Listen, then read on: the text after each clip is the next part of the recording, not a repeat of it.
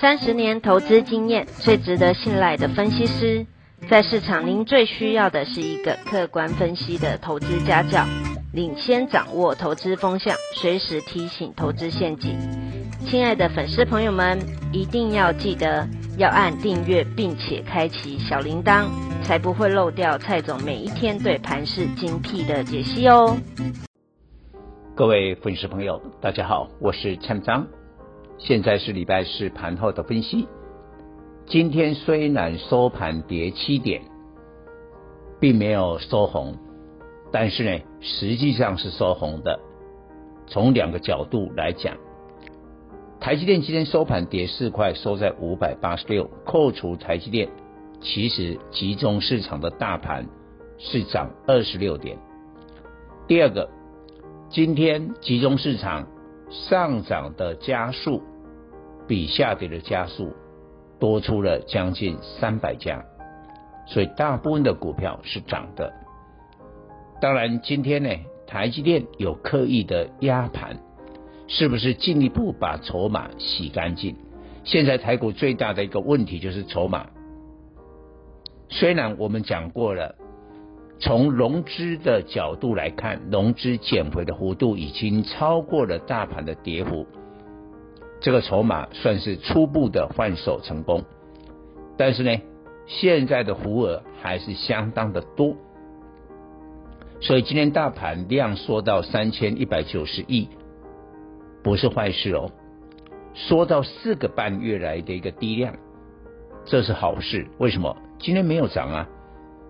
并不是反弹无量啊，而是下跌量缩，所以我们认为大盘还是朝一个正面的角度去发展。但是我也要提醒我们的粉丝，做好资金控管，确定了大盘稳定之后，你才可以加码。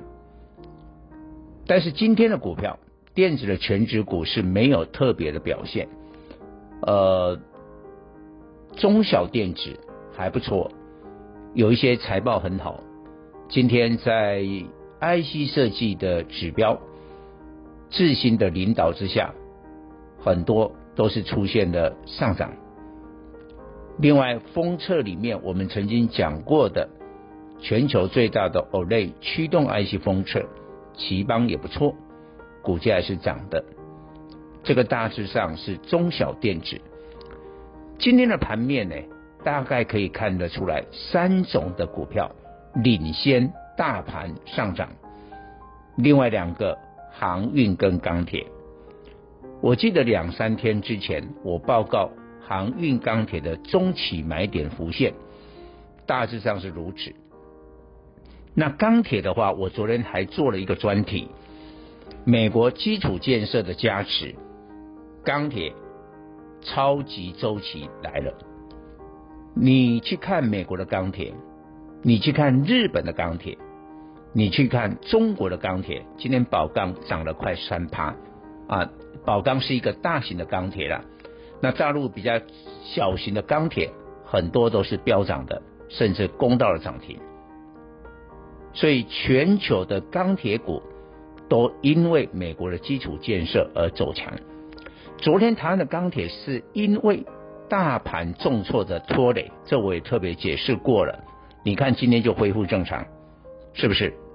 中钢今天是冲上了三十八块，然后还有钢筋的海光跟威致涨停。那我常讲的这个受惠美国基础建设最明显的，像业辉、圣仪、大成钢等等。都是大涨了差不多五趴，而且我特别跟各位报告，钢铁指数今天站上了月线，而之前都是做了一波修正，跌破了季线，但是我们的粉丝会问，我什么时候才可以加码？什么是股票一个安全的信号？那很简单的，技术面站上了月线。现在钢铁指数已经站上了月线，当然你不能只看今天呐，啊，明天又跌破了，那就不算了。所以大概要三个交易日，今天、明天礼拜五、下礼拜一，你只要发现钢铁指数都还在月线之上的话，那我跟各位报告，钢铁要开始涨了。最后讲航运，我盘前讲过，呃，真的是一个黑天鹅又来了。上一次是五月下旬，深圳盐田港啊一个塞港，现在呢是宁波舟山港。宁波舟山港的话呢是全中国。最大的货运港口，那货柜轮的部分是排在全球第三，这个地位非常重要。所以今天你可以看到大陆的中远海控飙涨了超过六趴，这个信号非常的明显。但是呢，一朝被蛇咬啊，十年就怕井绳。这一波你看航运股下来，货柜三雄，大家想抢啊，结果不断的被套牢。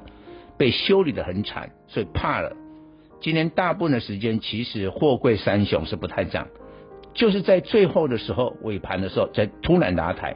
今天出关的阳明就大涨了差不多六趴，那长荣、万海也都收高。所以我想，这个信心是要慢慢的去恢复了。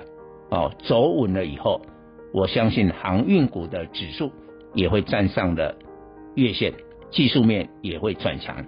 以上报告。本公司与所推荐分析之个别有价证券无不当之财务利益关系。